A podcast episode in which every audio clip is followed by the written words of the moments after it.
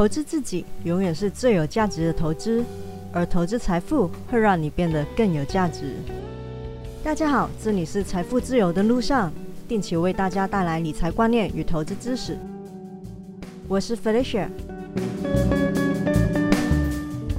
这几天台股的走势是可圈可点的，加权礼拜一是力守在短期的均线之上。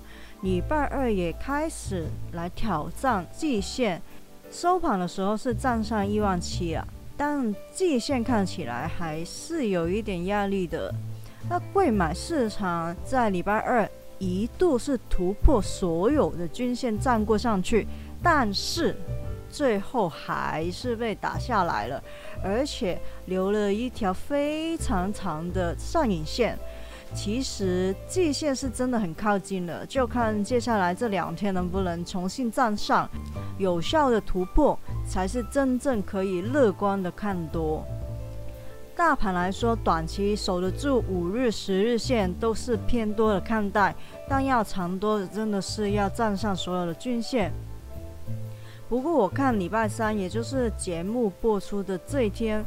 结算之后走势应该会比较明朗，一来是长期均线也慢慢靠近，二来就是结算之后就会少了一些要控制指数压在一万七千点左右的卖压。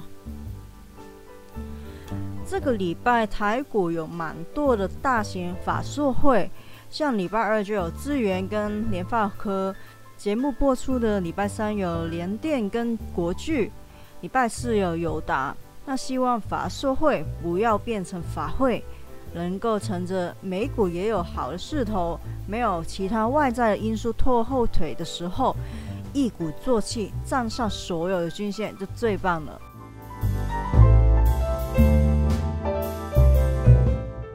这几天美股的走势算是走的不错的哦，道琼跟 S M P 五百都创新高了。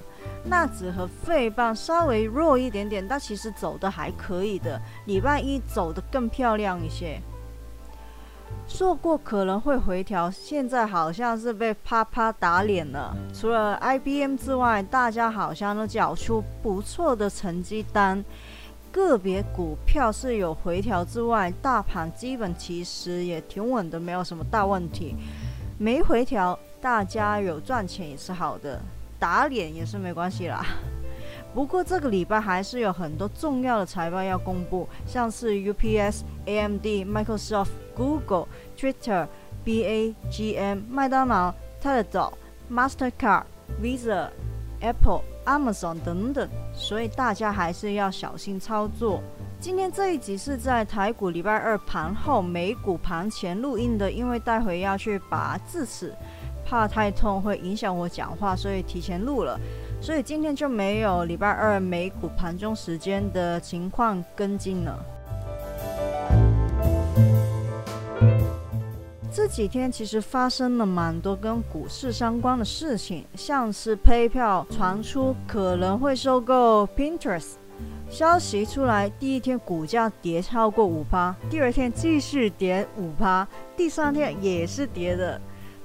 反映就是市场不看好这笔交易，投资者对这笔交易感到不安。本来想要重点讲讲我对 PayPal 可能会收购 Pinterest 的看法，但是 PayPal 在礼拜日在网站上发布了一句声明，说公司目前并没有寻求收购 Pinterest，股价在礼拜一就立马的反弹了。虽然跟原有的位置是差蛮多的。但应该也就比较稳了。不过它目前的短线技术线型是走空的，呃，要抄底的朋友还是要留意一下，它下面的支撑没有很大的力量。因为六月份到收购的消息传出来的那一天，之前买的人其实全部都是套牢的，所以要上涨压力还是蛮大的。既然官方是否认了这一个消息啊，只好把我本来做的功课写好的分析内容删掉，讲讲别的。Donald Trump，川普打算开社交平台 Truth Social，预计会借 DWAC 这一档股票上市，从而让 DWAC 瞬间变成网民追捧的迷因股，大涨四百七十一趴，还顺便带了名不见经传，但是曾经参与过川普二零二零年竞选活动的广告软体公司 PHUN 飙升超过一千四百趴。同样上涨的，虽然没有那么的大趴数，但还是很亮眼的。还有 Tesla，市值最高拉升到超过一万亿美元。Tesla 第三季的财报是蛮亮眼的，营收优于很多分析师的预期，毛利也在增加。另外，据了解，彭博在礼拜一指出，Hertz 向 Tesla 订购了十万辆电动车。这可以说是 Tesla 最大的订单。全球最大的租车公司 Hertz 在一年多的疫情期间，也有差点熬不到的时候。去年五月申请破产的保护，但是没有终止营运，而是努力整理债务，维持生存。在今年的七月份，也正式的摆脱了破产的危机。而随着疫情好转，在解封之后的报复性旅游当中啊，租车的需求是回温的。这一批电动车将会在未来十四个月内交车，最快明年十一月，这些车就能够服役喽。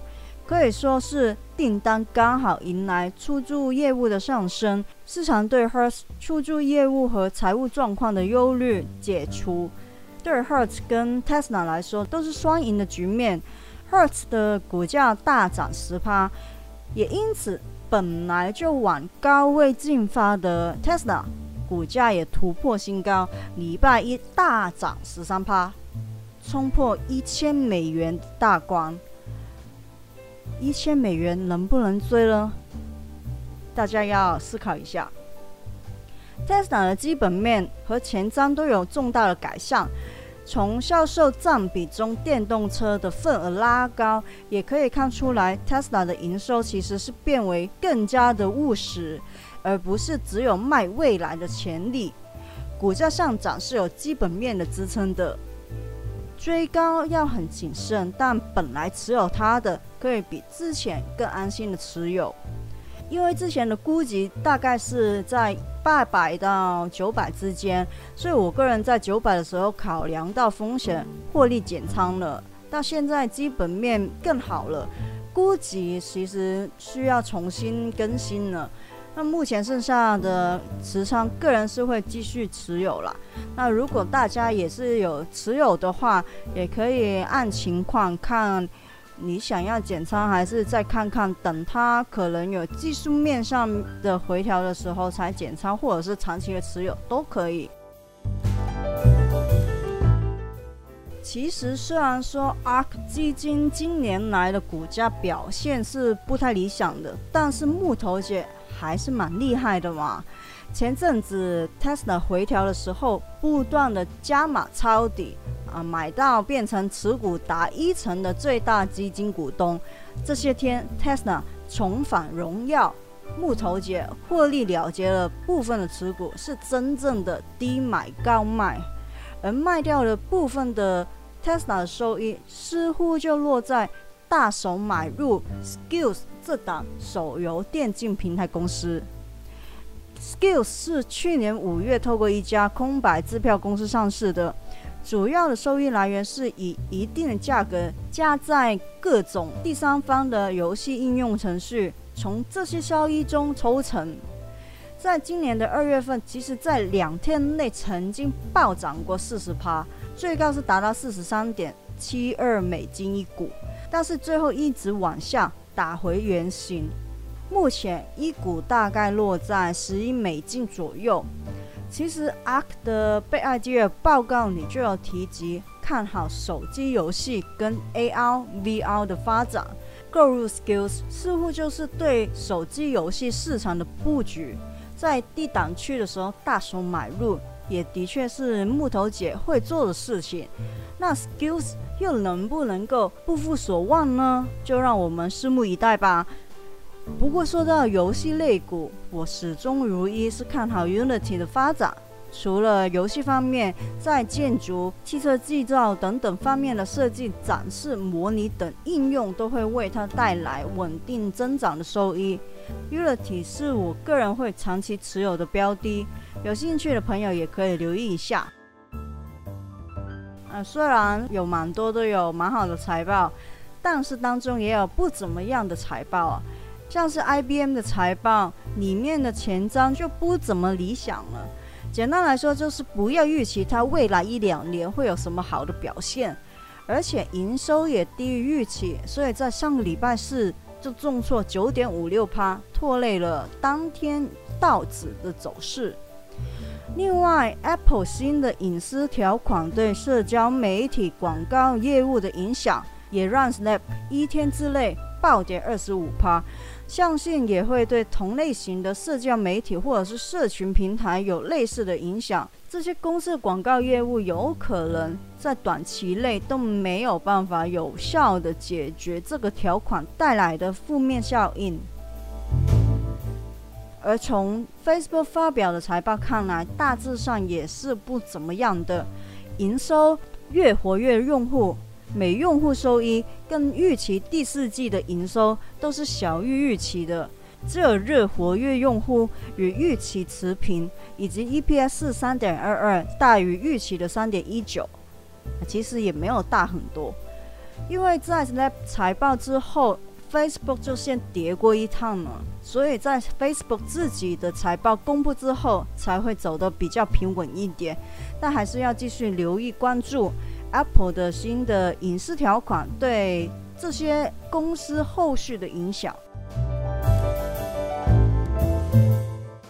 最后简单讲一下联准会了。联准会将会禁止高层的官员购买个股跟债券，也会限制积极参与各类的投资，要挽救中立的形象。另外，联准会的主席最近表示，通膨持续的时间会比预期来的更长、更持久，这个风险是越来越明显的。因为更长时间和更持续的供应链问题会推高通膨。他认为现在是收减购债规模的时候了，但还没到加息的时候，因为就业人数仍然比二零二零年高点少了五百万。所以联准会会按计划在二零二二年年中完成收债的计划。如果如果真的到了二零二二年年中，通膨预期是严重的话，是有可能提高利率。这一次放话是首次表示，二零二二年就有可能会加息，而不一定会等到二零二三年。虽然说国际的股市好像已经对手表的利空比较有抵抗力了。但稳妥起见，各位还是要有心理准备，该调整资产配置的就要开始逐步的调整了。尤其是比较保险、只能够承受低风险的投资朋友，可能要把股票往加息受惠股的股票转移了。今天的节目内容就到这里，希望大家喜欢。喜欢的话，请订阅我的频道，分享给你的朋友、亲人听听看，或者是给我五颗星。我是 Felicia，下次见哦，拜拜。